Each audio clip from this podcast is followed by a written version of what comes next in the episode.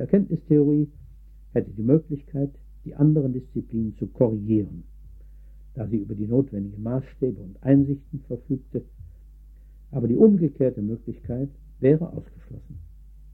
Die Einsichten der Erkenntnislehre sind sakrosankt oder jedenfalls unkorrigierbar durch die Resultate anderer Wissenschaften.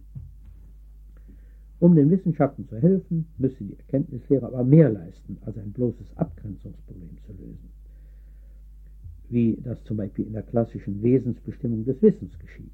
Sie müsste, so konnte man meinen, dazu die allgemeinen Bedingungen der Möglichkeit der Erkenntnis eruieren.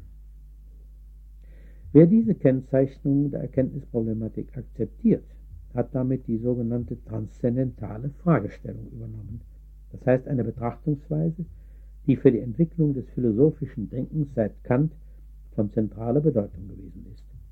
Er hat damit gleichzeitig eine bestimmte Version des klassischen Rationalismus akzeptiert, die ebenfalls durch das Kantsche Denken inspiriert ist, obwohl man Kant meist nicht zu den Vertretern des klassischen Rationalismus zählt. In dieser Version des klassischen Rationalismus wird das klassische Erkenntnisideal in die Erkenntnistheorie selbst projiziert und damit das Begründungsproblem zu einem zweistufigen Problem.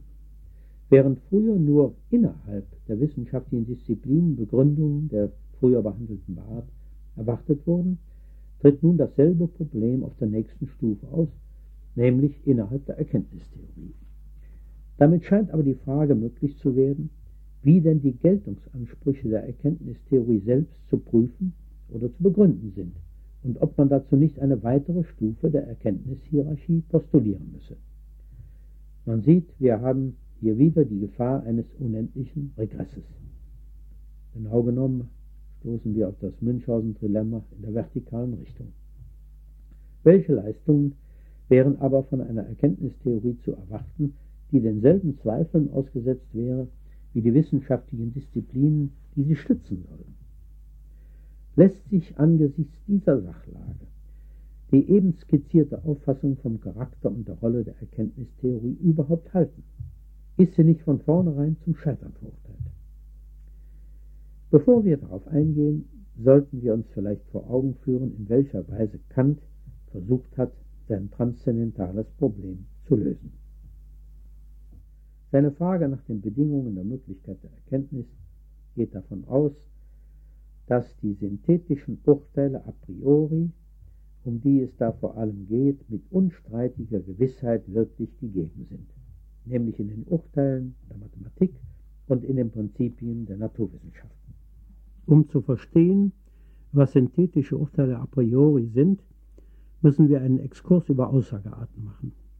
In unserem Falle handelt es sich um kognitive Aussagen, um Aussagen, die mögliche Erkenntnisse formulieren die also wahr oder falsch sein können. Solche Aussagen kann man nach ganz verschiedenen Gesichtspunkten einteilen. Im Zusammenhang mit der Kantschen Fragestellung kommen zwei Einteilungen in Betracht, die sich auf den Sinn oder Gehalt und auf den Geltungsmodus solcher Aussagen beziehen. Man kann solche Aussagen ihrem Sinn oder Gehalt nach einteilen in analytische und synthetische Aussagen und ihrem Geltungsmodus nach in a priorische oder a posteriorische Aussagen die man auch empirische Aussagen nennt.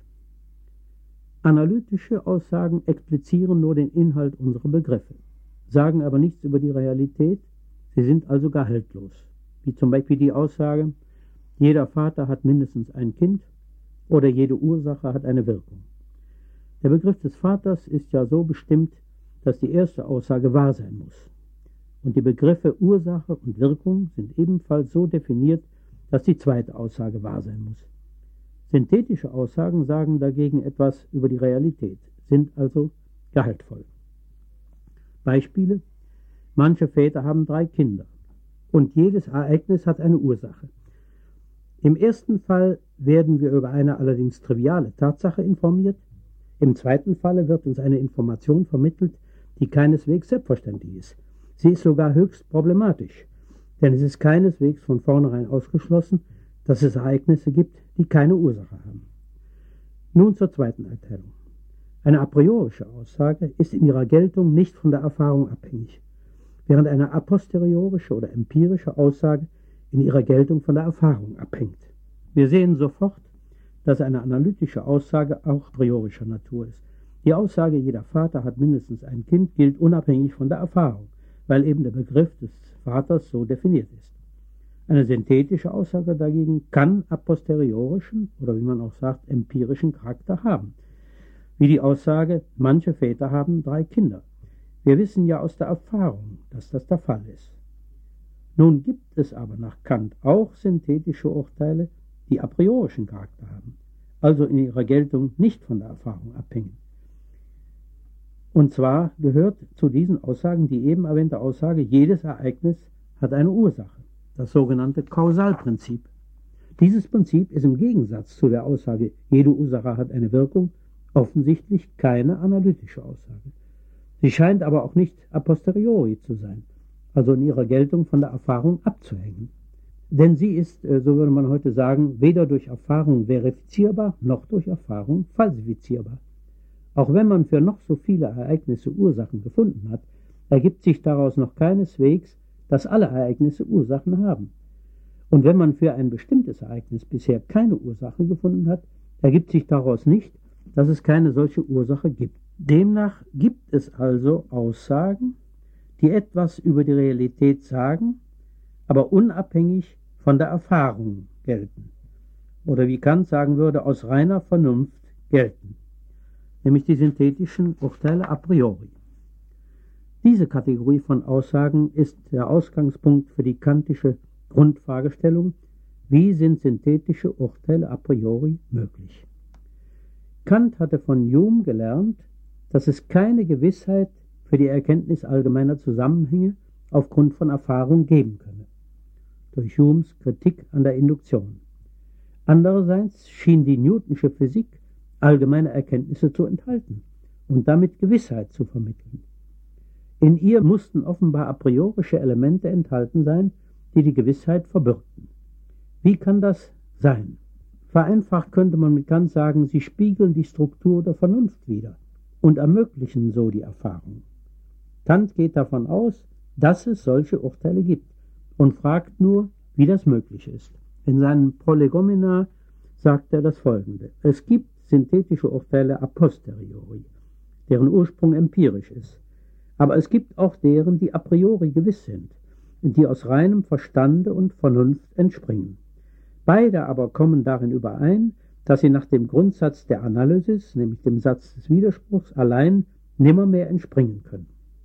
Und dann gibt er Beispiele, zum Beispiel die Sätze der reinen Mathematik, 7 plus 5 gleich 12, die Sätze der reinen Naturwissenschaft, nämlich das Kausalprinzip. Kants Beispiele sind heute teilweise problematisch geworden. Nun sagt Kant, dass er ausgehend vom Vorhandensein solcher Erkenntnisse, die also apodiktisch gewiss sein sollen, nach analytischer Methode die Auflösung seiner Frage betreiben wolle, nämlich der Frage, wie diese Erkenntnisse möglich seien. Um was für ein Verfahren handelt es sich da? Was ist die spezifisch transzendentale Verfahrensweise, von der da die Rede ist? Schon in einer Schrift seiner vorkritischen Periode hatte Kant behauptet, dass die echte Methode der Metaphysik dieselbe sei, die Newton Naturwissenschaft mit großem Erfolg eingeführt habe. Ernst Cassirer hat dazu gesagt, dass in der Kantschen Analyse das Faktum der Erfahrungswissenschaft zergliedert werde, um seine einzelnen Voraussetzungen herauszustellen. Dass also ein re sogenanntes regressives Verfahren benutzt werde. Dabei gehe der Schluss nicht vom Grund auf die Folge, sondern von der gegebenen Folge auf ihre idealen Gründe. Demnach haben wir hier eine Schlussweise vor uns, die in der Logik nicht vorkommt, da hier, wie wir schon gehört haben, gehaltserweiternde, wahrheitskonservierende Schlüsse nicht vorgesehen sind. Die Bezeichnung transzendentale Deduktion kann also in die Irre führen. Es handelt sich keineswegs um eine Deduktion im üblichen Sinne des Wortes. Aber der Kantsche Hinweis auf Newton erweckt den Eindruck, dass man hier eher ein Analogon zur naturwissenschaftlichen Methode im Bereich der Erkenntnislehre vor sich hat. In der naturwissenschaftlichen Methode gibt es ja auch die Suche nach Gründen, nach Ursachen, nach Erklärungen. Allerdings ist die Methode hier mit einer Deutung verbunden, die noch dem klassischen Rationalismus verhaftet ist. Denn das Verfahren soll ja zu Grundsätzen führen, die apodiktisch gewiss sind und deren Wahrheit dadurch verbürgt ist. Gegen die transzendentale Betrachtungsweise lassen sich zunächst dieselben Einwände machen, die gegen die anderen Versionen des klassischen Begründungsdenkens erhoben werden können. Die Suche nach einer absoluten Begründung führt in das oben explizierte Münchhausen-Trilemma, also zum Abschluss des Begründungsverfahrens durch ein Dogma. Der Ausgang vom Faktum der Vernunft, das heißt vom Vorhandensein synthetisch-a priorischer Urteile, macht die Sache nicht besser. Denn auch die apodiktische Gewissheit dieser Urteile kann einen möglichen Irrtum nicht ausschließen. Kants Beispiele haben sich ja teilweise als äußerst problematisch erwiesen. Also schon der Ausgangspunkt des Verfahrens ist problematisch, auch wenn man das Faktum nicht bestreitet, abgesehen von der Wahrheitsgarantie der betreffenden Urteile, die immer problematisch ist. Das Gleiche gilt aber für die Zielsetzung des Verfahrens, nämlich für die Aufdeckung von in ihrer Wahrheit gesicherten Grundlagen für die Ableitung dieses Faktums. Das heißt, letzten Endes ist dreierlei fragwürdig. Erstens die Basis des Verfahrens, sein Ausgangspunkt. Zweitens die Zielsetzung des Verfahrens. Und drittens das Verfahren selbst, der Schluss von Folgen auf Gründe. Damit zeigt sich also, dass tatsächlich innerhalb der Erkenntnistheorie dieselben Probleme auftauchen wie in der wissenschaftlichen Erkenntnis, wenn man an den Gesichtspunkten des klassischen Denkens festhält. Eine Erkenntnistheorie, die geeignet sein soll, die menschliche Erkenntnis in ihrer Wahrheit zu sichern, muss zunächst offenbar selbst in dieser Hinsicht gesichert sein.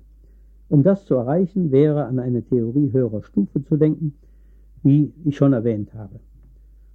Damit kämen wir also in das schon bekannte Trilemma. Warum sollte man also nicht darauf verzichten? Nun ist im Rahmen der friesischen Tradition des Kantianismus ein solcher Verzicht tatsächlich erklärt worden, nämlich durch Leonard Nelson, der in diesem Zusammenhang die These von der Unmöglichkeit der Erkenntnistheorie aufgestellt hat. Die These klingt bei Nelson etwas paradox, denn um ihre Richtigkeit nachzuweisen, stellt er selbst erkenntnistheoretische Untersuchungen an. Er sucht durch sie zu zeigen, dass die übliche Aufgabe der Erkenntnistheorie, die Wahrheit oder objektive Gültigkeit unserer Erkenntnis zu prüfen, zu einem Widerspruch führt. Die erkenntnistheoretische Problemstellung beruhe auf einer problematischen Voraussetzung, die auf eine bloße Selbsttäuschung hinauslaufe, und zwar auf die Annahme, dass die Objektivität der Erkenntnis zunächst zweifelhaft sei und dass wir uns erst mittelbar, nämlich durch die Erkenntnistheorie, dieser Objektivität versichern können. Diese Annahme, so meint er, sei anscheinend zunächst nur eine Anwendung des logischen Satzes vom Grunde, nachdem jede Behauptung einer Begründung bedürfe. Er stellt mit Recht fest, dass diese Forderung zu einem unendlichen Regress führen müsse. Wir sind ja auf das Problem schon eingegangen. Er gibt sie daher als allgemeine Forderung auf und schränkt sie auf sogenannte mittelbare Erkenntnisse ein, das heißt auf Urteile. Wenn man nun ein Urteil, eine Assertion einer an sich problematischen Vorstellung, wie er das sagt, beweise, dann habe man es noch nicht hinreichend begründet da man es nur auf ein anderes Urteil zurückgeführt habe. Ein Beweis, die Rückführung eines Urteils auf ein anderes Urteil, etwa durch Deduktion, sei also keine echte Begründung. Also müsse es noch ein anderes Mittel der Begründung geben als den Beweis.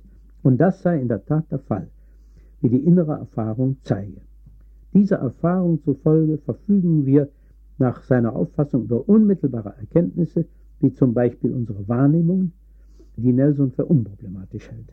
Urteile, problematische Behauptungen also, können demnach zureichend begründet werden durch Rückgang auf entsprechende unmittelbare Erkenntnisse, ohne dass man in einen unendlichen Regress gerät.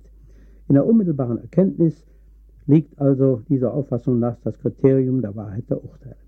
Außer den anschaulichen unmittelbaren Erkenntnissen, den Wahrnehmungen, gäbe es nicht anschauliche unmittelbare Erkenntnisse, die der Metaphysik, Sie seien zur Begründung zum Beispiel des Grundsatzes der Kausalität und anderer solcher Urteile geeignet.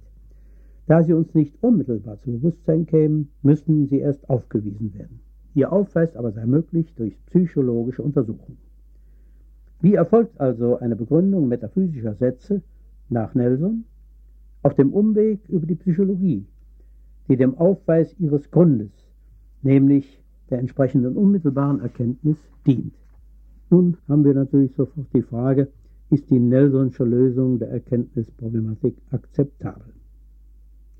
Diese Lösung operiert selbst wieder mit einer Voraussetzung, die ebenso problematisch ist wie die von Nelson kritisierte Voraussetzung der Erkenntnistheorie, dass man jede Erkenntnis begründen müsse. Diese Nelsonsche Voraussetzung ist die, dass es bestimmte Erkenntnisse gebe, die sogenannten unmittelbare Erkenntnis, die über jeden Zweifel erhaben seien, so dass die Forderung nach einer Begründung von vornherein nicht in Betracht komme. In dieser Hinsicht bewegt sich Nelson offenbar noch im Rahmen klassischer Vorstellung und hält daher die Idee eines sicheren Fundaments der Erkenntnis für unabdingbar. Daher wählt er konsequenterweise den dritten Ast unseres Münchhausen-Trilemmas, dass man auch für seine unmittelbare Erkenntnis grundsätzlich die Wahrheitsfrage stellen kann und mit Recht stellen kann, wurde seit der antiken Skepsis immer wieder bezeugt. Wahrnehmungen können mit Täuschungen verbunden sein, das Kausalprinzip ist problematisch und so weiter. Seine Feststellung, dass dies nicht möglich sei, ist ein erkenntnistheoretisches Dekret, das die Dogmatisierung bestimmter Bestandteile menschlicher Überzeugungen zur Folge hat. Man sieht sofort, dass das Nelsonsche Verfahren das Ziel gar nicht erreichen kann, das damit erreicht werden soll, die Begründung metaphysischer Grundurteile der unmittelbaren Erkenntnis. Denn das psychologische Verfahren der Aufweisung kann zwar vielleicht bestimmte Überzeugungen bewusst machen, die bei den Betrieb, äh, betreffenden Individuen tatsächlich vorhanden sind und deren subjektive Gewissheit konstatieren, aber es kann natürlich nicht die Wahrheit der Überzeugung sicherstellen. Es kann nicht einmal zeigen, dass derartige Überzeugungen von jedermann geteilt werden oder geteilt werden müssen. Auch Hinweise darauf, dass hier nur etwas aufgedeckt werde, das zum ursprünglichen Besitz unseres Erkenntnisvermögens gehöre, also immer schon vorhandenes implizites Wissen sei, führen da nicht weiter. Es ist ja nicht einzusehen, inwiefern sich darunter nicht auch tief verwurzelte Irrtümer befinden sollen, die daher nur schwer revidierbar sind, zum Beispiel die für die Alltagssprache charakteristische Steinzeitmetaphysik, die durch die wissenschaftliche Forschung revidiert werden muss. Die evolutionäre Erkenntnistheorie rechnet mit solchen Irrtümern und ist insofern ein Korrektiv derartiger Lösungen der Erkenntnisproblematik. Übrigens findet man eine ganz ähnliche Argumentation wie bei Nelson heute bei Karl Otto Abel. Ein anderer Denker, Hugo Dingler, hat an der Begründungsforderung festgehalten und ebenfalls einen Versuch unternommen, das Münchhausen-Trilemma zu vermeiden. Er hat das Problem der Sicherheit als das zentrale Problem allen Denkens und darüber hinaus das zentrale Problem des heutigen Menschen überhaupt charakterisiert. Und als Kernaufgabe der Philosophie hat er angesehen, das Ziel, dem Menschen letzte Sicherheit zu geben. Im Rahmen einer Untersuchung der Möglichkeit, die absolute Geltung der logischen Grundgesetze zu begründen, hat er die Frage nach dem Wahrheitskriterium aufgeworfen, von der ja auch Nelson ausgeht. Zum Beispiel in seiner Philosophie der Logik und Arithmetik.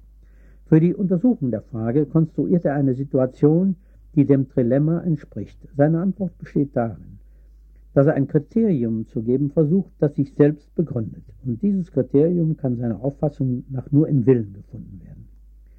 An die Stelle der unmittelbaren Einsicht, deren Problematik Dingler durchschaut hat, tritt die letzte Sicherung durch den Willen. Dabei zeigt sich, dass er den Realismus und die mit ihm verbundene Zielsetzung, inhaltliche Wahrheiten zu erreichen, opfern muss.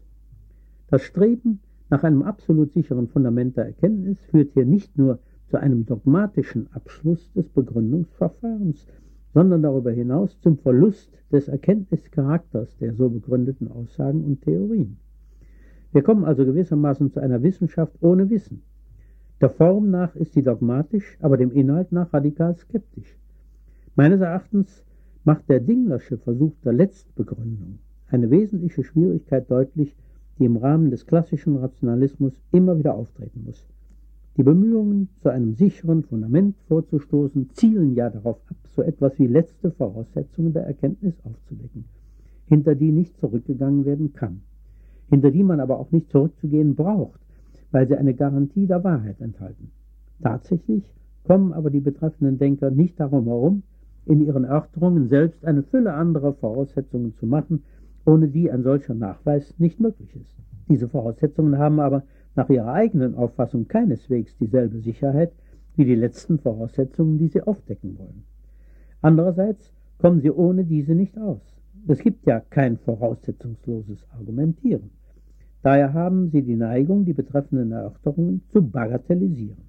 Man sagt, sie haben nur vorbereitenden Charakter, es handelt sich um bloße Selbstverständlichkeiten und so weiter. Jedenfalls sucht man ihre Bedeutung für die angebotene Problemlösung herunterzuspielen. Ihr Dilemma lässt sich so charakterisieren. Sie möchten eine Problemlösung im Vakuum zustande bringen, aber in einem solchen Vakuum wäre nicht einmal Ihr Problem formulierbar. Eine Problemsituation enthält stets bestimmte Annahmen, die man nicht einfach vermeiden kann. Man muss in der Tat Erkenntnisse voraussetzen, um überhaupt erkenntnistheoretische Überlegungen anstellen zu können, wie das Leonard Nelson richtig gesehen hat. Tatsächlich haben das auch alle Erkenntnistheoretiker stets getan. Nur folgt daraus nicht, wie Nelson meinte, die Unmöglichkeit der Erkenntnistheorie, sondern die Unmöglichkeit einer reinen Erkenntnistheorie, einer Erkenntnistheorie im Vakuum gewissermaßen. Auch in der Erkenntnistheorie kann es keine absoluten Begründungen geben. Nun taucht die Frage auf, muss nun mit des klassischen Erkenntnisideals auch die transzendentale Fragestellung aufgegeben werden? Die Frage nach den Bedingungen der Möglichkeit der Erkenntnis? Ist diese Frage notwendig mit der Forderung nach absoluter Begründung verbunden? Erinnern wir uns daran, wie Kant das analytische oder regressive Verfahren gekennzeichnet hat, das für die Beantwortung dieser Frage in Betracht kommt. Es soll offenbar vom Faktum der Erfahrungswissenschaft ausgegangen werden, damit man durch eine Analyse dieses Faktums zu den Bedingungen zurückgehen kann, die dieses Faktum möglich machen. Dieses Verfahren wird gleichzeitig als ein Zurückgehen auf die Voraussetzungen und sogar als ein Schluss von der gegebenen Folge auf die idealen Gründe dargestellt. So dass man den Eindruck hat, hier sei ein rein logisches und darüber hinaus ein induktives Verfahren gemeint. Geht das? Bekanntlich ist ein Schluss von gegebenen Folgen auf ihre Voraussetzungen nicht möglich, weil es zu jeder Aussage logisch unendlich viele Mengen möglicher Voraussetzungen gibt. Und die induktive Deutung des Verfahrens kann als ein Hinweis darauf betrachtet werden, dass es sich um ein Analogon zur naturwissenschaftlichen Methode handelt. Auch in ihr wird ja nach den Bedingungen der zu erklärenden Phänomene gesucht. Nur gelten für das transzendentale Verfahren, wie es von Kant selbst aufgefasst wurde, zwei Besonderheiten. Erstens wird zwischen Erklärung und Begründung kein scharfer Unterschied gemacht, denn in beiden Fällen kommen für ihn nur apodiktisch gewisse Voraussetzungen in Frage. Und zweitens werden die Bedingungen der Möglichkeit der Erkenntnis nur im Erkenntnisvermögen des Subjekts lokalisiert. Es handelt sich um sogenannte ideale Gründe. Beides hängt damit zusammen, dass Kant offenbar am klassischen Erkenntnisideal festgehalten hat. Denn nur so glaubte er offenbar, die unbedingte Gewissheit retten zu können, die man nach klassischer Auffassung brauchte. Nur durch Übergang zum sogenannten transzendentalen Idealismus, das heißt, wenn man die Prinzipien der Erkenntnis in der Struktur des menschlichen Erkenntnisvermögens verankerte und sie so begründete. Nun haben wir aber Anlass, die klassische Begründungsforderung fallen zu lassen. Dann kann man aber die Kantsche Lösung umdeuten als einen Versuch, das Phänomen der wissenschaftlichen Erkenntnis, also das, was es das Faktum der Erfahrungswissenschaft nennt, zu erklären, und zwar durch Rückführung auf die Beschaffenheit des menschlichen Erkenntnisvermögens, ohne den Anspruch auf absolute Gewissheit den Kant damit verbunden hat. Die für diese Erklärung benutzten Aussagen bekämen damit den Charakter von Hypothesen, die geeignet sind, die Möglichkeit der Erfahrungserkenntnis zu erklären. Dazu müsste aber in unserem Erkenntnisvermögen gewisse Gesetzmäßigkeiten als wirksam angenommen werden, als Grundlage der Erklärung. Das wäre also eine Umdeutung der Kantschen Auffassung unter Zurückweisung der klassischen Begründungsidee. Damit würde die Erkenntnistheorie vom Apriorismus der Kantschen Auffassung befreit und zu einer hypothetischen Metaphysik, wie sie in nachkantscher Zeit immer wieder angestrebt wurde. Wenn man aber den hypothetischen Charakter dieses Erklärungsversuchs einmal anerkannt hat, dann kann man auch den transzendentalen Idealismus aufgeben, der bei Kant mit dieser Auffassung verbunden ist, der für die sogenannte kopernikanische Wende in der Erkenntnistheorie kennzeichnend ist. Wie kam es dazu, zum transzendentalen Idealismus? Hume schien gezeigt zu haben, dass wir nicht in der Lage sind, die Kluft zwischen dem Erkenntnissubjekt und der äußeren Wirklichkeit mit der Sicherheit zu überbrücken, die nach klassischer Auffassung notwendig war. Daher konnte nach Kant die Gewissheit, die den Resultaten der Naturwissenschaft dennoch anzuhaften schien, nur dadurch erklärt werden, dass, ich zitiere, die oberste Gesetzgebung der Natur in uns selbst, das heißt in unserem Verstande liegen müsse, und dass wir die allgemeinen Gesetze derselben nicht von der Natur vermittels der Erfahrung, sondern umgekehrt die Natur ihrer allgemeinen Gesetzmäßigkeit nach bloß aus den in unserer Sinnlichkeit und dem Verstande liegenden Bedingungen der Möglichkeit der Erfahrung suchen müssen.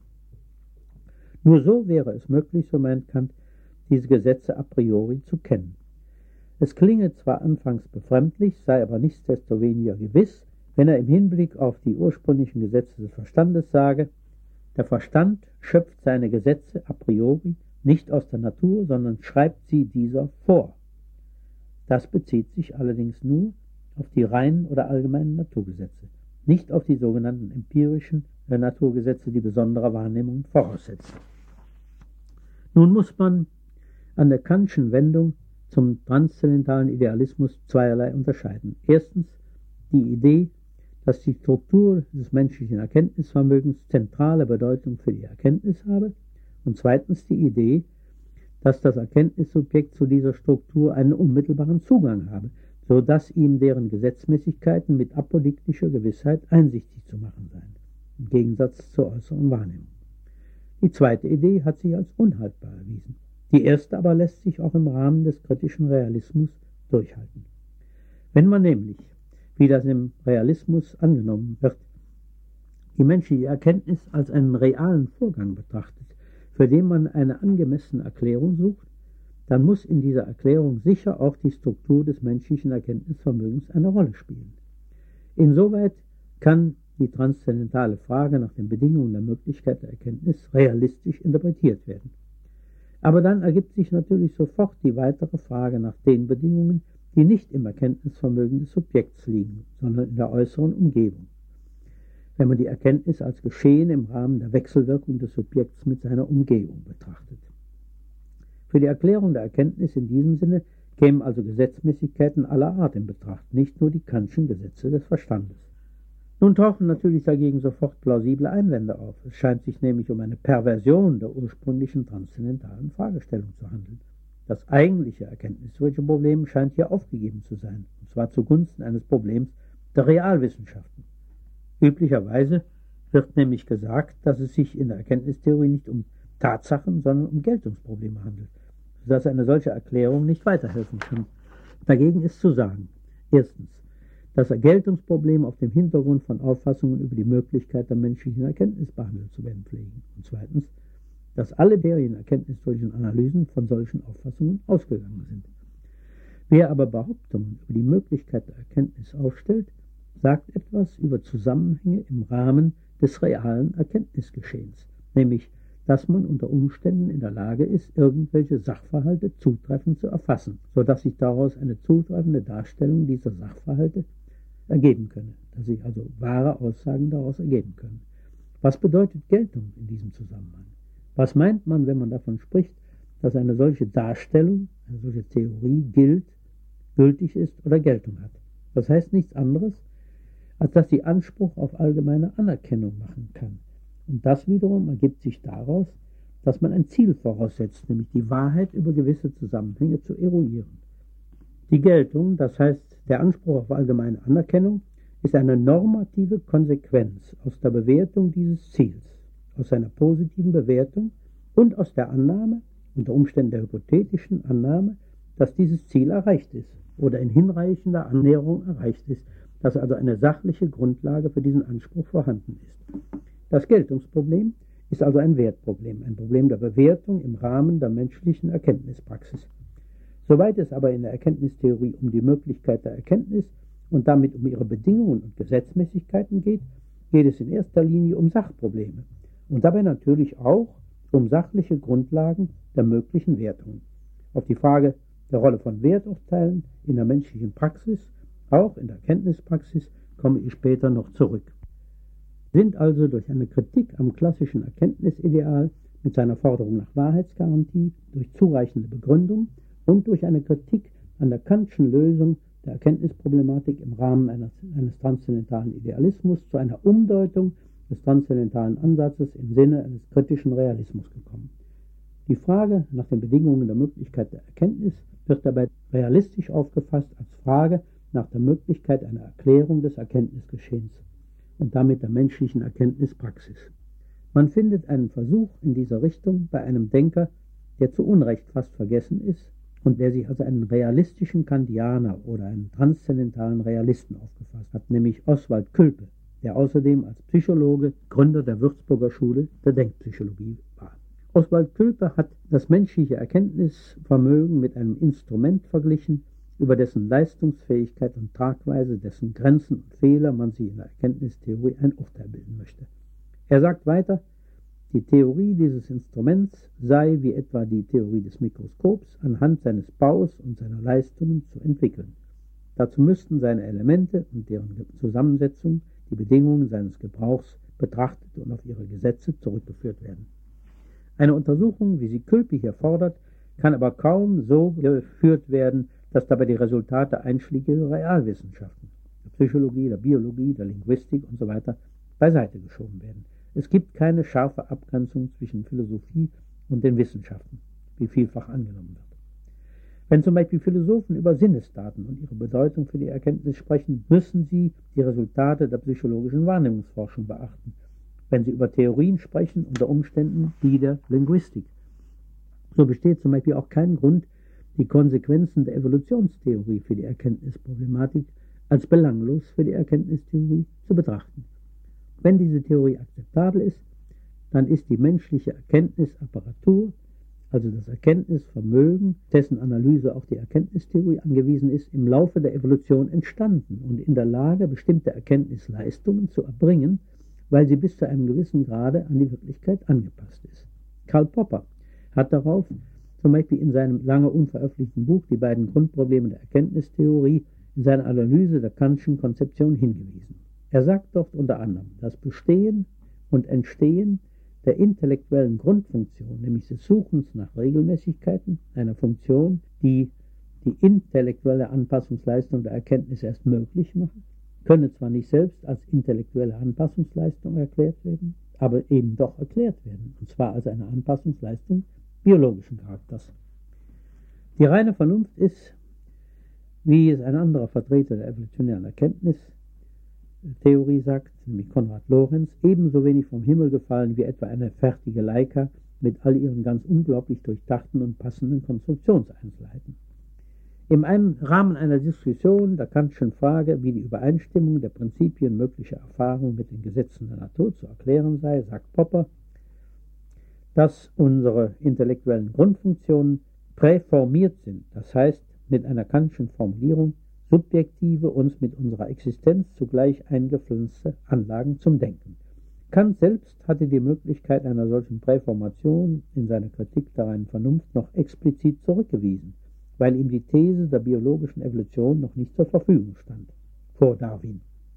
Popper kann dazu nun sagen, aber zur Erklärung dieses Präformationssystems müssen wir weder eine prästabilierte Harmonie noch die Veracitas unseres Schöpfers heranziehen, die Frage steht vielmehr auf einer Linie mit den übrigen Fragen der Präformation, das heißt der angeborenen Anpassung. Gleichzeitig haben wir aber auch keinen Anlass anzunehmen, dass das angeborene Wissen, das damit verbunden ist, genau der Wirklichkeit entspricht, also irrtumsfrei ist. Die biologische Anpassung lässt bekanntlich die verschiedensten Grade der Approximation zu.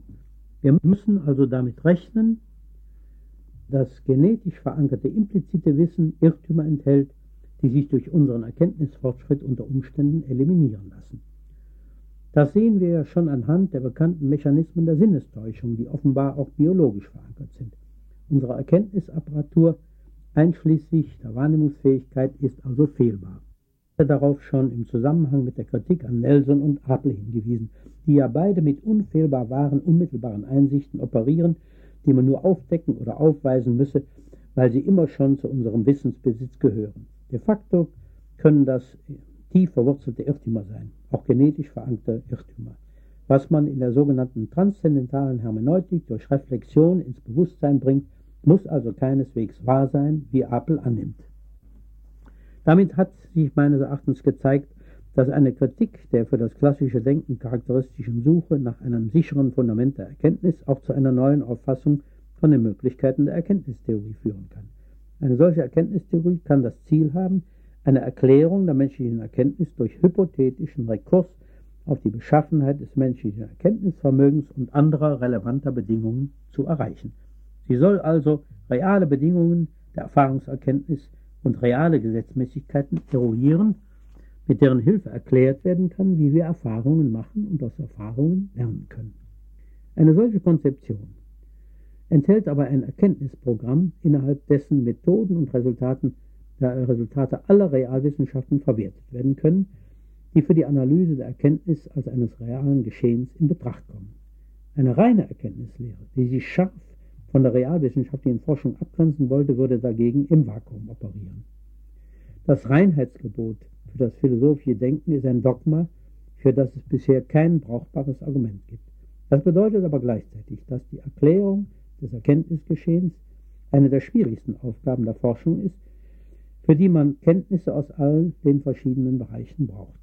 Während es in der üblichen philosophischen Betrachtungsweise so aussieht, als ob die Erkenntnistheorie als Disziplin die von den Grundlagen der Erkenntnis handelt, Voraussetzung für jede Wissenschaft sein müsse, stellt sich nun anscheinend heraus, dass diese Disziplin das gar nicht sein kann, weil sie ein Spätprodukt der menschlichen Erkenntnisentwicklung ist. Anscheinend bedürfen die anderen Wissenschaften überhaupt keiner derartigen Erkenntnistheorie, um interessante Resultate zu liefern. Andererseits scheinen Betrachtungen über Probleme, die heute der Erkenntnistheorie zugerechnet werden, die Entwicklung der Realwissenschaften und die des Alltagswissens von Anfang an begleitet zu haben. Der Begriff der Wahrheit und des Irrtums sind schon aus praktischen Gründen unentbehrliche Bestandteile des Alltagsdenkens und Betrachtungen darüber und über Möglichkeiten, Irrtümer zu eliminieren, hat es vermutlich in ältester Zeit gegeben, anhand konkreter Probleme. In diesem alltäglichen Sinne ist die Erkenntnistheorie vermutlich sogar so alt wie die Menschheit. Wie steht es nun um unsere Ausgangsfrage, wie man echtes Wissen von bloßen Meinungen und von bloßem Glauben unterscheiden kann. Mit der Idee der absoluten Begründung ist auch der damit verbundene klassische Begriff des echten Wissens und das betreffende Erkenntnisideal obsolet geworden. An seine Stelle kann der von Popper geprägte Begriff des konjekturalen Wissens treten. Er wird auch der Erkenntnispraxis der Wissenschaften eher gerecht, denn in der Geschichte haben sich die erreichten Wissensbestände immer wieder als revidierbar erwiesen. Die andere Seite der nachlässigen Erkenntnisauffassung ist der konsequente Fallibilismus, die These der Fehlbarkeit des Menschen in allen Bereichen, in denen er Versuche macht, irgendwelche Probleme zu lösen. Auch die Erkenntnisprobleme in den Wissenschaften. Das heißt, alle erreichbaren Problemlösungen sind jeweils hypothetisch und unter Umständen revisionsbedürftig. Natürlich taucht dann sofort die Frage auf, welche Lösungen sind jeweils vorzuziehen? Wie sind Problemlösungen, zum Beispiel die Lösung für bestimmte Erkenntnisprobleme zu bewerten. Das heißt, die Erkenntnispraxis in den Wissenschaften bedarf bestimmter Maßstäbe, um zwischen brauchbaren und unbrauchbaren Lösungen zu unterscheiden. Sie bedarf außerdem methodischer Gesichtspunkte, die die Suche nach brauchbaren Lösungen, die dieser Suche förderlich sind. Und sie bedarf daher bestimmter Zielsetzungen, nach denen sich Maßstäbe und Methoden zu richten haben. Nun hat es solche Zielsetzungen, Maßstäbe und Methoden vermutlich immer gegeben, wenn auch noch so unvollkommen auch wenn sie nicht explizit formuliert und zum Gegenstand der Analyse gemacht wurden. Im Rahmen der Erkenntnis als Kulturleistung, wie sie in den Hochkulturen auftritt, gibt es dann eine Disziplinierung des Erkenntnisgeschehens mit Hilfe spezifischer Normierungen der betreffenden Verfahrensweisen. Das heißt, alle erreichbaren Problemlösungen sind jeweils hypothetisch und unter Umständen revisionsbedürftig. Natürlich taucht dann sofort die Frage auf, welche Lösungen sind jeweils vorzuziehen wie sind Problemlösungen, zum Beispiel die Lösung für bestimmte Erkenntnisprobleme, zu bewerten? Das heißt, die Erkenntnispraxis in den Wissenschaften bedarf bestimmter Maßstäbe, um zwischen brauchbaren und unbrauchbaren Lösungen zu unterscheiden. Sie bedarf außerdem methodischer Gesichtspunkte, die die Suche nach brauchbaren Lösungen, die dieser Suche förderlich sind. Und sie bedarf daher bestimmter Zielsetzungen, nach denen sich Maßstäbe und Methoden zu richten haben. Nun hat es solche Zielsetzungen, Maßstäbe und Methoden vermutlich immer gegeben, wenn auch noch so unvollkommen, auch wenn sie nicht explizit formuliert und zum Gegenstand der Analyse gemacht wurden. Im Rahmen der Erkenntnis als Kulturleistung, wie sie in den Hochkulturen auftritt, gibt es dann eine Disziplinierung des Erkenntnisgeschehens mit Hilfe spezifischer Normierungen der betreffenden Verfahrensweisen, spezieller Zielsetzungen, Methoden und Maßstäbe, hinter denen die verschiedenen Erkenntnisinteressen stehen. Das Interesse an technischem Erfolg, an wirtschaftlichem Nutzen, an politischer Stabilität, militärischer Überlegenheit, moralischer Vollkommenung, religiöser Orientierung. Überall braucht man ja Erkenntnisse, Einsichten in Sachverhalte, um sich richtig verhalten zu können. Aber natürlich spielt auch das Interesse an der reinen Erkenntnis wirklicher Zusammenhänge mitunter eine Rolle, wie es sich vor allem in der griechischen Antike im philosophischen Denken herausgebildet und dann in der neuzeitlichen Wissenschaften teilweise durchgesetzt hat.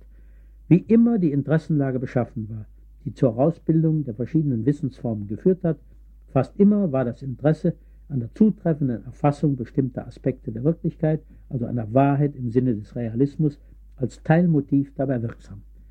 Denn ohne ein gewisses Maß an realistischer Einsicht ist ja eine erfolgreiche Praxis kaum möglich.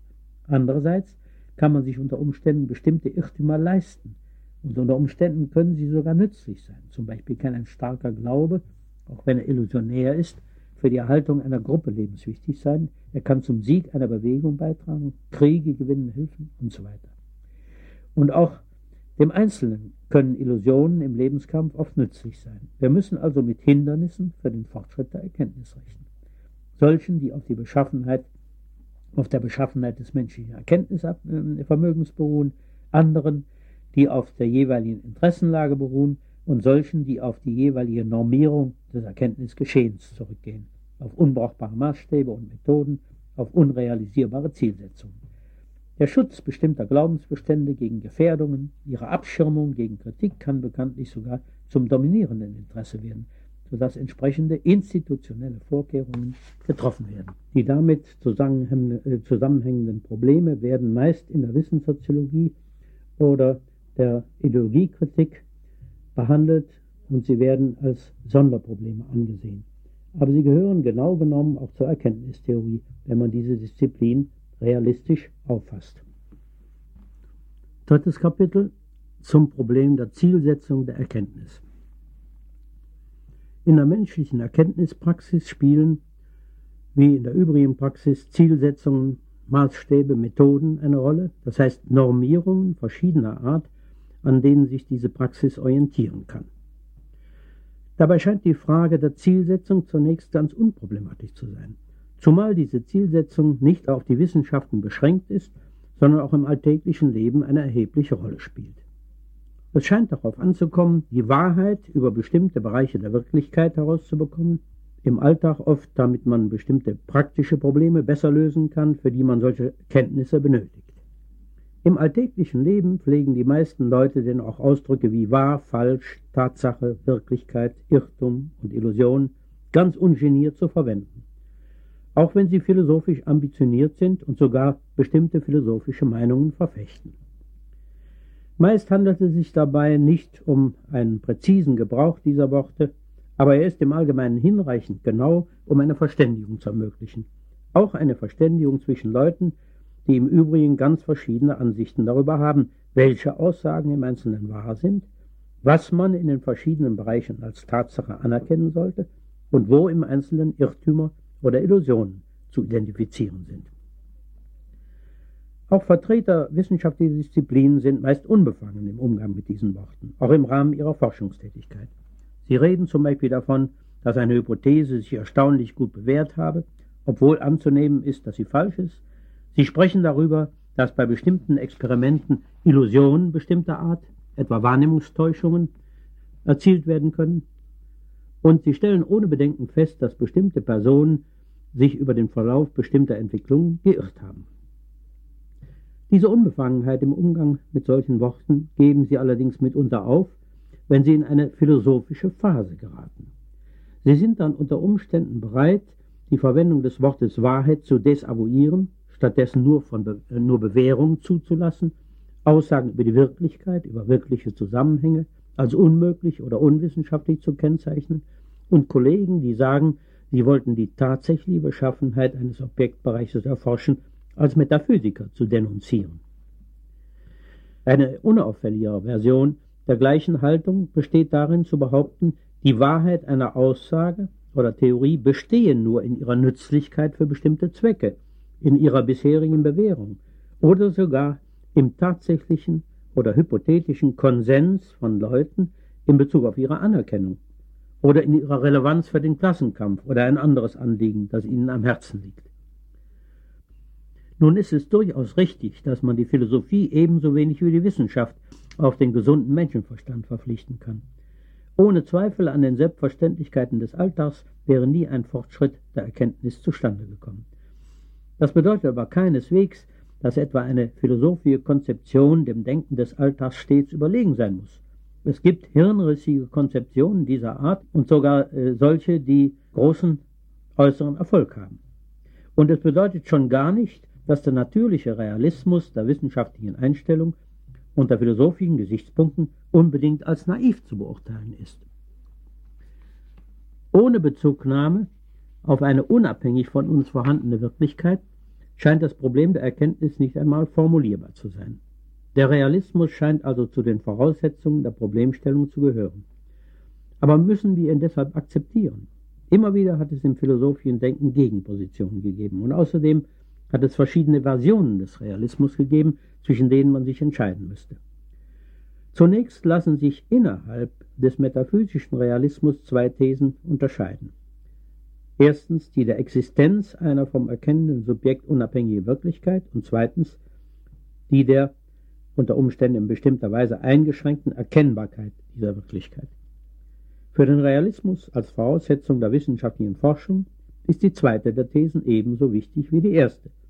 Denn Ziel ist üblicherweise die Erkenntnis wirklicher Sachverhalte. Der Glaube an die Erreichbarkeit dieses Ziels wird von Philosophen nicht selten für naiv gehalten. Das ist vor allem deshalb der Fall, weil Kants kopernikanische Wende vielfach als selbstverständlich angesehen wird, obwohl sich die Kantsche Argumentation als lückenhaft und unhaltbar herausgestellt hat. Der Glaube an die Erkennbarkeit wirklicher Sachverhalte ist aber an sich nicht naiver als die Gegenthese. Aber wie sich gezeigt hat, ist sie dafür sehr erfolgreich in den Wissenschaften. Eine absolute Begründung kann, wie gezeigt wurde, für beide Thesen nicht gegeben werden. Eine absolute Widerlegung natürlich auch nicht. Beide Auffassungen sind also als Hypothesen anzusehen, und zwar als metaphysische Hypothesen. Eine Entscheidung zwischen ihnen kann aber durch Argumente erleichtert werden. Für das alltägliche Denken wird meist der sogenannte naive Realismus als charakteristisch angesehen. Dieser Auffassung zufolge ist die Wirklichkeit im Großen und Ganzen so beschaffen, wie sie uns in unseren Wahrnehmungen erscheint. Der ungetrübte Himmel ist nach ihr wirklich blau, der Stein hart, das Wasser eines Bergsees eiskalt, das Gesicht unseres zornigen Nachbarn rot und sein Verhalten verwerflich oder böse. Die Sinnesqualitäten und Gefühlsqualitäten werden hier zu Eigenschaften der Objekte erhoben, wobei unter Umständen gewisse Korrekturen angebracht werden wegen der Wirkung ungünstiger Situationen auf die Wahrnehmung.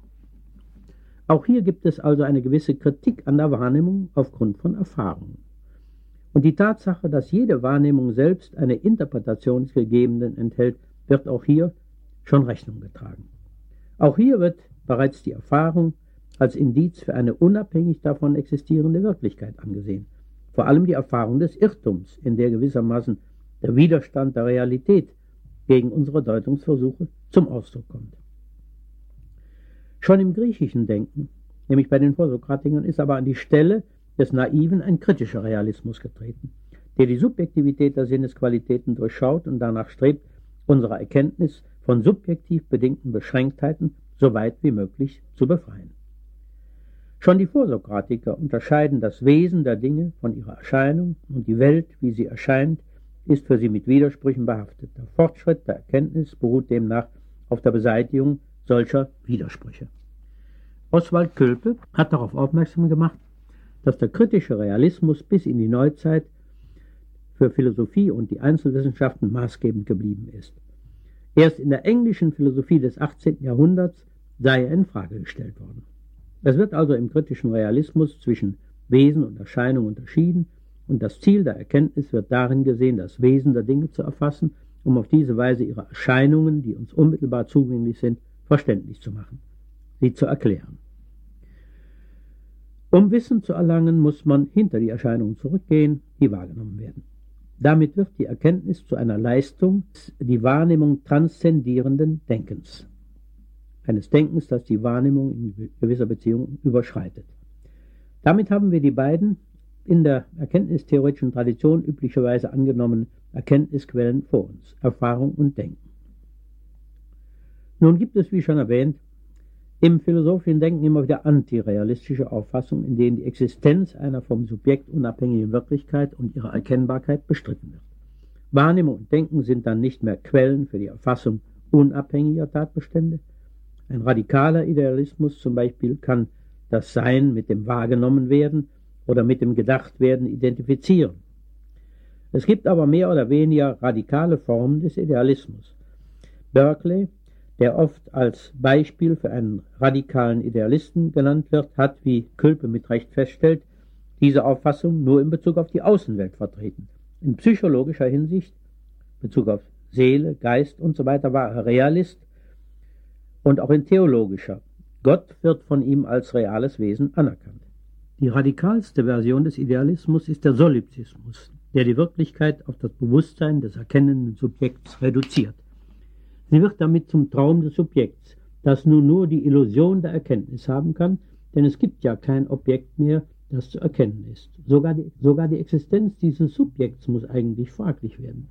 Wir landen beim Traum an sich, dem Gegenstück zum Ding an sich, das bei Kant der Rest der objektiven Wirklichkeit ist, die nicht erkennbar ist. Diese Radikalisierung scheint den Idealismus ad absurdum zu führen, abgesehen davon, dass dabei das Erkenntnisproblem selbst verschwindet. Das heißt, die Annahmen, die dieses Problem erst ermöglichen, werden negiert.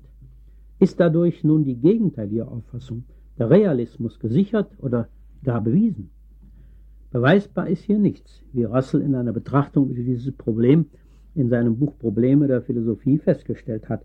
Aber es besteht nicht der leiseste Grund, den Idealismus anzunehmen. Offensichtlich muss man hier eine Entscheidung zwischen zwei Auffassungen treffen, ohne dass zwingende Argumente vorhanden sind. Um die Entscheidung treffen zu können, lohnt es sich aber, sich vor Augen zu führen, wie der in den antirealistischen Auffassungen enthaltene radikale Subjektivismus zustande kommen kann. Mit den Bemühungen um echte Erkenntnis war stets der Anspruch verbunden, die Gegebenheiten des Bewusstseins zu transzendieren. Nun hat die klassischen Auffassungen enthaltene Begründungsforderung diesen Anspruch fragwürdig gemacht. Die für eine Wahrheitsgarantie notwendige Gewissheit schien nur noch für den Bewusstseinsinhalt selbst in Betracht zu kommen. Alle anderen Gewissheiten hatten sie als problematisch erwiesen. Endes war damit der im klassischen Erkenntnisideal angelegte Widerspruch zwischen Wahrheits- und Gewissheitsforderung zum Vorschein gekommen und auf Kosten des Realismus gelöst worden. Fazit Wer sich für die absolute Sicherung der Erkenntnis entscheidet, entscheidet sich damit gleichzeitig gegen den Realismus gegen das Streben nach einer das Gegebene transzendierenden Wahrheit im Sinne zutreffender Darstellung und damit gegen jede echte Erkenntnis überhaupt. Er neigt dazu, das Erkenntnisstreben auf den Willen zur Gewissheit zu reduzieren und die Wahrheit durch die Gewissheit des Subjekts oder die gemeinsame Gewissheit der in diesem Streben vereinten Subjekte, also den Konsens, zu ersetzen. Das ist heute eine weit verbreitete Strömung im philosophischen Denken, und zwar sowohl in den angelsächsischen Ländern als auch auf dem Kontinent. Tatsächlich ist der Antirealismus also meist eine Reaktion auf den Erfolg der skeptizistischen Kritik am klassischen Erkenntnisideal und seiner Begründungsforderung. Wenn man stattdessen zum konsequenten Fallibilismus übergeht, gibt es keinen Grund mehr, den Glauben an die Existenz und Erkennbarkeit einer unabhängigen Wirklichkeit aufzugeben auch wenn man ihn nicht absolut begründen kann. Positiv spricht für diesen Glauben vor allem, dass er immer wieder beachtliche Erklärungsleistungen möglich gemacht hat, besonders in den neuzeitlichen Realwissenschaften. Erst Kant hat eine Auffassung entwickelt, in der die zwei Thesen des Realismus unterschiedlich behandelt werden. Kant hat ja die erste dieser Thesen, die die Existenz einer unabhängigen Wirklichkeit betrifft, bejaht aber die zweite, die ihre Erkennbarkeit betrifft, verneint. Er hat die Möglichkeit der Erkenntnis auf die Erscheinungen eingeschränkt, die nach seiner Auffassung der Erfahrung zugänglich sind. während die eigentliche Wirklichkeit auf das Ding an sich zusammenschrumpft, das unerkennbar sei, obwohl er gezwungen war, darüber Aussagen zu machen. Er hat metaphysisch also eine Art minimalen, residualen Realismus vertreten und die wissenschaftliche Erkenntnis so umgedeutet, dass sie mit der Erfassung wirklicher Zusammenhänge nichts mehr zu tun hat. Dennoch soll ihre intersubjektive Geltung durch den allen Menschen gemeinsamen Kategorialapparat gesichert sein. Darin könnte man übrigens schon einen Keim der modernen Konsenstheorie der Wahrheit sehen, die ja Objektivität der Geltung nicht als Sachadäquatheit, sondern als Intersubjektivität interpretiert. Die Kantsche Auffassung war dann der Ausgangspunkt einer Entwicklung in drei Richtungen, die alle drei eine Distanzierung vom kritischen Realismus bedeuten. Erstens die Abkopplung des metaphysischen Denkens von der wissenschaftlichen Erkenntnis und die Herausbildung einer rein spekulativen Metaphysik, die sich völlig von der Erfahrung emanzipiert. Die Wissenschaft, die ja bloß die Erscheinungen erfassen konnte, als bloß nützliche Unternehmungen abwerten und selbst den Anspruch machen, die eigentliche, tiefere Wirklichkeit zu begreifen. Zweitens. Andererseits konnte man an die Erfahrungen des Alltags anknüpfen, sie für die Erkenntnis der eigentlichen Wirklichkeit in Anspruch nehmen und mit metaphysischen Deutungen versehen, die mit denen der Wissenschaft nichts zu tun haben. Die sogenannte Lebenswelt konnte so zur eigentlichen Wirklichkeit werden, von der her die, das wissenschaftliche Denken zu hinterfragen und zu legitimieren war. Drittens. Schließlich entwickelte sich innerhalb einer rein erkenntnistheoretisch orientierten Philosophie eine Analyse der wissenschaftlichen Erkenntnis, die mit einer Zurückweisung der Metaphysik als sinnlos verbunden war. In ihr wurde der realistische Anspruch des wissenschaftlichen Denkens als metaphysische Fiktion desavouiert und damit ungewollt dem Denken einer von den Wissenschaften emanzipierten, gewissermaßen wilden Metaphysik, also den Richtungen erster und zweiter Art, ein Alibi verschafft. Die Tendenz, wissenschaftliche Theorien als technisch brauchbare Konstruktionen ohne Erkenntniswert zu betrachten, als nützliche Fiktionen, ist nämlich gut mit den Bemühungen einer solchen reinen Metaphysik vereinbar, ihre wissenschaftsfremden Konstruktionen als echte Erkenntnisse anzubieten. So kann man also sagen, dass drei äußerst problematische Entwicklungen des philosophischen Denkens letzten Endes auf die Kantsche Lösung des Erkenntnisproblems zurückgehen, auf den residualen Realismus Kants, der mit der unterschiedlichen Behandlung der beiden Grundthesen des Realismus verbunden war. Oswald Külpe, der realistische Kantianer, hat in seinem Kant-Buch gezeigt, dass Kant noch in seiner vorkritischen Zeit ganz im Sinne des früheren Rationalismus zwischen der sinnlichen Welt der Erscheinungen und der realen Welt des Verstandes unterschieden, also einen kritischen Realismus vertreten hat. Erst später ist er dann zu dem Standpunkt übergegangen, der in seiner Kritik der reinen Vernunft entwickelt wird. Das ist die Auffassung, dass weder die sinnliche noch die Verstandeserkenntnis die Welt wie sie an sich ist, erfassen können. Sie können stets nur Erscheinungen erfassen, nie das Ding an sich. Kant habe, so meint Külpe dabei, eine problematische Voraussetzung gemacht, für die bei ihm kein Argument zu finden sei, nämlich dass man durch Denken nur Anschauliches erfassen könne. Külpe selbst hat diese These aufgrund seiner denkpsychologischen Untersuchungen zurückgewiesen. Außerdem hat Külpe darauf hingewiesen, dass Kant zwei wichtige Dinge nicht gezeigt hat, die er für seine Konzeption benötigt. Erstens hat er nicht gezeigt, dass die Apriorität bestimmter Faktoren der Erkenntnis bedeutet, dass sie subjektiv sind. Und zweitens, dass ihre Subjektivität ausschließt, dass die realen Zusammenhänge eine entsprechende Beschaffenheit aufweisen. Überdies wäre darauf hinzuweisen, drittens, dass er nicht gezeigt hat, dass man gezwungen ist, an, an den von ihm als a priori ausgezeichneten Annahmen festzuhalten. Jedenfalls besteht kein Grund, die Erkenntnis auf die sogenannte Welt der Erscheinungen im Bereich möglicher Erfahrung einzuschränken und ihr damit die Möglichkeit abzusprechen, etwas über die Wirklichkeit auszumachen. Külpe hat also unter anderem Resultate denkpsychologischer Untersuchungen benutzt, um erkenntnistheoretische Thesen zu kritisieren, was natürlich nicht möglich wäre, wenn es eine scharfe Grenze zwischen Philosophie und Realwissenschaft gäbe. Nun kann man überdies auch auf Resultate der Wahrnehmungspsychologie hinweisen, die ebenfalls zur Kritik erkenntnistheoretischer Thesen herangezogen werden können, aber diesmal von Thesen des radikalen Empirismus. Vielfach haben antirealistische Strömungen dieser Art nämlich die Tendenz, die Gegenstände der Erkenntnis auf unmittelbare Bewusstseinsgegebenheiten zu reduzieren. Man geht davon aus, dass die Wahrnehmung das eigentliche Fundament der Erkenntnis sei und die Erkenntnis selbst nichts anderes als eine Konstruktion aus Sinnesdaten oder Sätzen, die solche Daten kodifizieren, oder dass sie sich jedenfalls auf Sinnesdaten oder entsprechende Aussagen gründet, im Sinne induktiver Ableitung oder nachträglicher Verifikation. Im einfachsten Falle wird sie als eine Ordnung der Sinnesdaten unter den Gesichtspunkten der Einfachheit, der Zweckmäßigkeit oder der Ökonomie charakterisiert. Die einschlägigen Resultate der Wahrnehmungsforschung zeigen nun deutlich, dass die Auffassung der Wahrnehmung als eine Registration des Gegebenen, der Sinnesdaten, überholt ist. Schon bei niederen Organismen ist sie vielmehr als eine Aktivität aufzufassen, mit deren Hilfe die laufend auftretenden Orientierungsprobleme gelöst werden. Dabei wird nach der jeweils adäquaten Deutung der verfügbaren Daten gesucht. Zumindest bei höheren Organismen werden dabei die einlaufenden sensorischen Signale als Anzeichen für vorhandene Gegenstände und ihre Beschaffenheiten verwertet. Wir können die Wahrnehmung also als einen Zeichendeutungsprozess auffassen, der zum Aufbau einer Gegenstandswelt führt.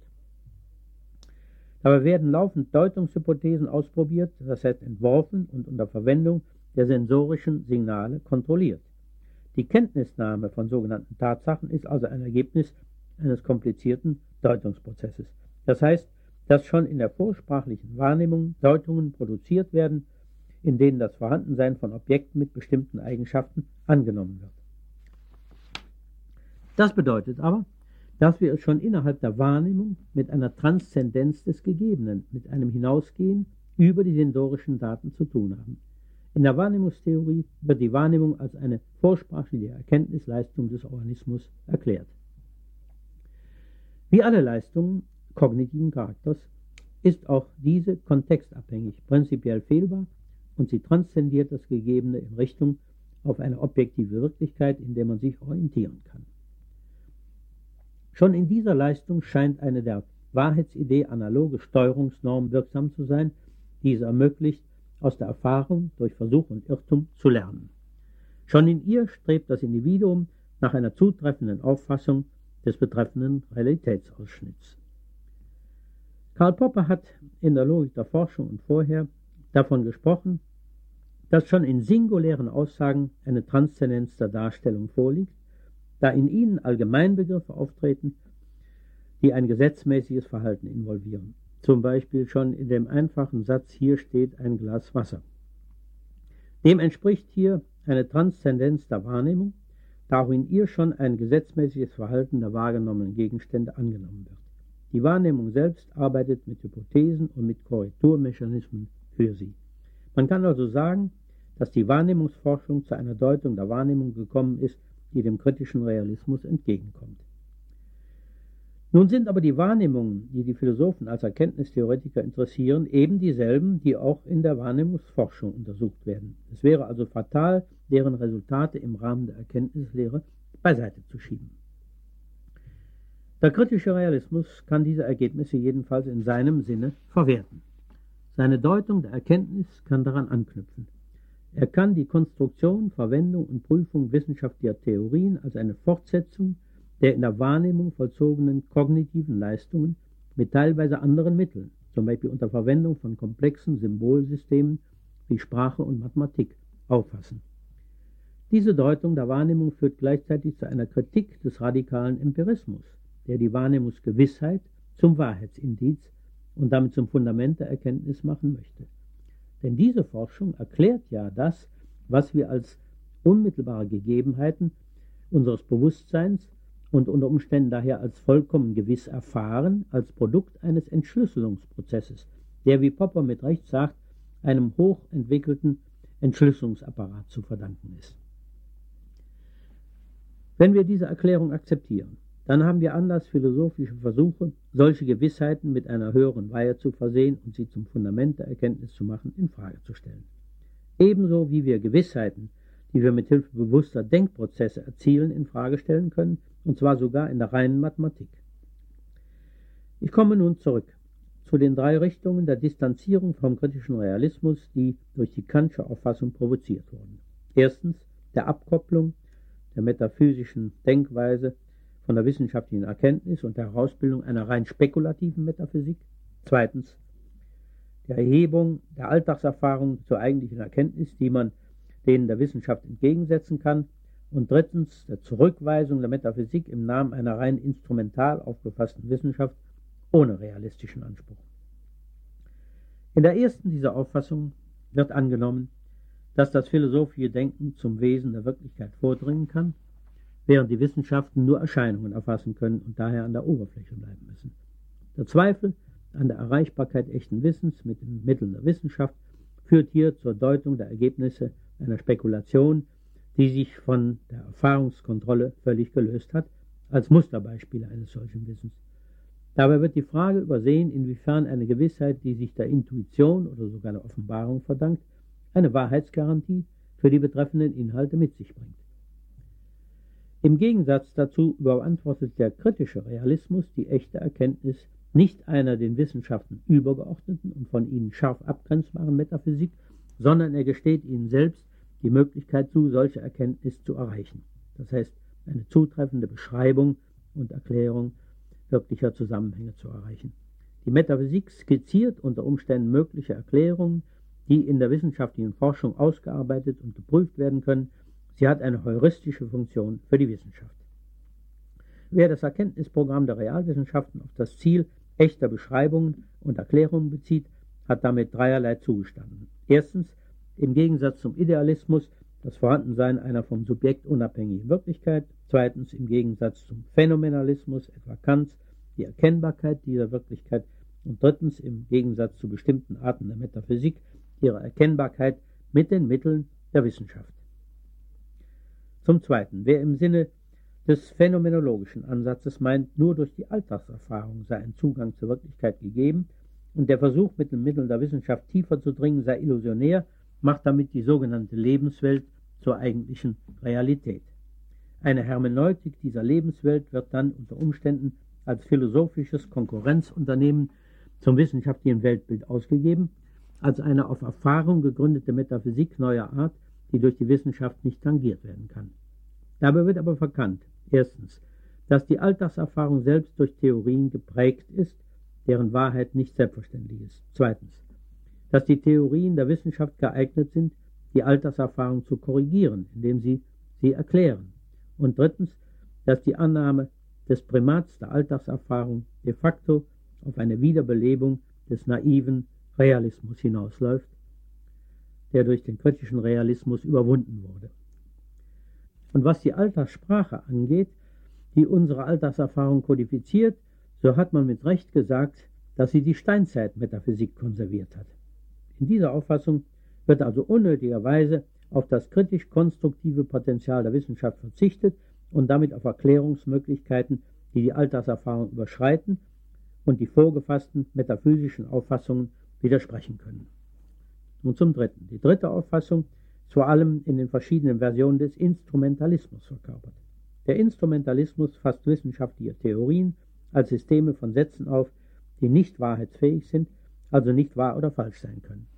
Wenn man von der üblichen Auffassung ausgeht, nach der solche Theorien zutreffende Erklärungen und Beschreibungen realer Zusammenhänge anstreben, dann macht Instrument, die instrumentalistische Einstellung oft sehr mühsame Umdeutungen solcher Theorien erforderlich die ihre kognitive Bedeutung eliminieren, aber ihre Rolle als Instrumente der Kalkulation aufrechterhalten sollen. Die Anwendung der Theorien, vor allem ihres mathematischen Formalismus auf die Daten, soll brauchbare Prognosen ergeben und unter Umständen auch für die Steuerung von Prozessen relevant sein. Das bedeutet aber unter anderem, dass man auf bestimmte kognitiv sinnvolle, also wahrheitsfähige Aussagen nicht verzichten kann. Man muss ja die betreffenden Theorien auf bestimmte konkrete Situationen anwenden und dazu diese Situationen beschreiben mit Hilfe von Aussagen, die im Allgemeinen als Beobachtungsaussagen charakterisiert werden, weil angenommen wird, dass sie unmittelbar auf Beobachtungen beruhen. Dabei tauchen aber zwei Schwierigkeiten auf. Erstens können sich die betreffenden Prognosen, die auch mit Hilfe solcher Beobachtungsaussagen zu formulieren sind, offenbar nicht logisch aus den Aussagen allein ergeben, die die betreffenden Anwendungsbedingungen beschreiben, also aus den bereits akzeptierten Beobachtungsaussagen. Deren Informationsgehalt reicht dazu natürlich nicht aus. Sonst wäre ja auch die betreffende Theorie überflüssig. Man brauchte nur die betreffenden Beobachtungsaussagen und die Logik. Die Theorie müsste hier also gewissermaßen als ein induktiver Kalkül verwendet werden, als ein Instrument zur Erzeugung gehaltserweiternder Schlussweisen, die von der Logik nicht zugelassen werden. Wie soll man aber das Funktionieren eines solchen Kalküls verständlich machen? Wieso soll er gültig sein? Wieso sollen die Schlüsse gültig sein, die er erlaubt? Sie sind ja im Sinne der Logik ungültige Schlüsse.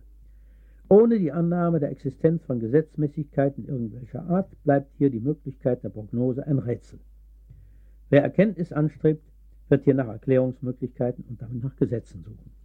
Zweitens. Pflegen in den Beobachtungsaussagen, die für die Anwendung der betreffenden Theorien erforderlich sind, theoretische Begriffe enthalten zu sein, die der Beschreibung der Anwendungsbedingungen, also bestimmter konkreter Situationen dienen und daher Realitätsbezug haben müssen. Die Bezugnahme auf sogenannte theoretische Entitäten, wie sie in den Theorien selbst auftreten, wenn sie realistisch gedeutet werden, lässt sich also nicht dadurch vermeiden, dass man die betreffenden Theorien zu reinen Instrumenten der Kalkulation machen möchte. Die Plausibilität der instrumentalistischen Deutung wissenschaftlicher Theorien beruht also auf der Unterscheidung von theoretischer Sprache und Beobachtungssprache, die früher damit verbunden wurde. Diese Unterscheidung hat sich aber als unhaltbar herausgestellt. Auf den theoretischen Charakter von Begriffen, die in den Beobachtungsaussagen enthalten sind, hat Karl Popper schon in den 30er Jahren hingewiesen. Zum naiven Instrumentalismus. Da er sich nicht halten lässt, wurde der Versuch gemacht, einen radikalen Instrumentalismus zu verteidigen, und zwar von Chalmers in seinem Buch äh, What is a Thing Called Science. In dieser Version wird versucht, auch die Beobachtungsaussagen instrumentalistisch zu deuten und damit alle Aussagen, die der Realismus als kognitiv sinnvoll ansieht. Damit wird aber dann rätselhaft, was für einen Sinn solche Aussagen haben und was sie leisten sollen. Mindestens die Beobachtungsaussagen und damit auch die Aussagen, die die Prognosen enthalten, müssten ja geeignet sein, über Tatsachen zu informieren, damit sie ihren Zweck erfüllen können. Der radikale Instrumentalismus vernichtet die Darstellungsfunktion der wissenschaftlichen Sprache überhaupt. Er zieht damit die absurde Konsequenz aus dem Verzicht auf Erklärungen, die diese Art von Antirealismus auszeichnet. Also, wer auf Erklärungen verzichten möchte, muss auch auf Beschreibungen verzichten und damit auf eine Sprache, die imstande ist, Darstellungsleistungen zu erbringen. Das lässt sich natürlich praktisch nicht durchführen. Daher muss der Instrumentalist einen Kompromiss schließen. Er muss zur Beschreibung von Beobachtungen zumindest auf die Alltagssprache zurückgreifen und damit auf die in ihr enthaltenen Alltagstheorien. Damit gibt er diesen in kognitiver Hinsicht den Vorzug vor den Theorien der Wissenschaft. Die Konsequenz ist ähnlich wie bei den phänomenologischen Hermeneutikern der Lebenswelt, der Übergang zum naiven Realismus und zu der in der Alltagssprache enthaltenen Steinzeitmetaphysik. Von dem globalen Instrumentalismus, den ich bisher behandelt habe, kann man einen anderen unterscheiden, den Musgrave den lokalen Instrumentalismus genannt hat. Der lokale Instrumentalismus plädiert für eine instrumentalistische Behandlung ganz bestimmter Theorien, deren kognitive Bedeutung aber dadurch keineswegs beseitigt wird. Er trägt dadurch nur der Tatsache Rechnung, dass falsche Theorien mitunter nützliche Instrumente sein können für Prognosen. Zum Beispiel die als falsch angesehene astronomische Theorie des Ptolemäus nach der kopernikanischen Revolution. Der globale Instrumentalismus gibt das Ziel der Erklärung überhaupt auf. Der lokale Instrumentalismus dagegen ist an der Erklärung sehr interessiert. Er will herausfinden, inwiefern bestimmte falsche Theorien dennoch als Instrumente brauchbar sind. Das Ziel ist also, den Erfolg solcher Theorien zu erklären.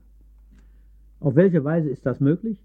Nun, zum Beispiel durch den Nachweis, dass solche Theorien unter bestimmten Bedingungen mit hinreichender Approximation gelten und daher selbst zu approximativen Erklärungen geeignet sind. Sie scheinen einen wahren Kern zu enthalten, der solche Erklärungen erlaubt. Der Verfechter eines lokalen Instrumentalismus ist also nicht genötigt, in den naiven Realismus zurückzufallen, wie der globale Instrumentalist und der Hermeneutiker der Lebenswelt. Man muss sich allerdings darüber klar sein, dass hier Entscheidungen im Spiel sind und dass man durch Argumente nicht gezwungen werden kann, die eine oder die andere der von mir behandelten Alternativen zu wählen. In diesem Sinne Zwingende Argumente gibt es weder in der Erkenntnispraxis noch in einem anderen Bereich der menschlichen Praxis.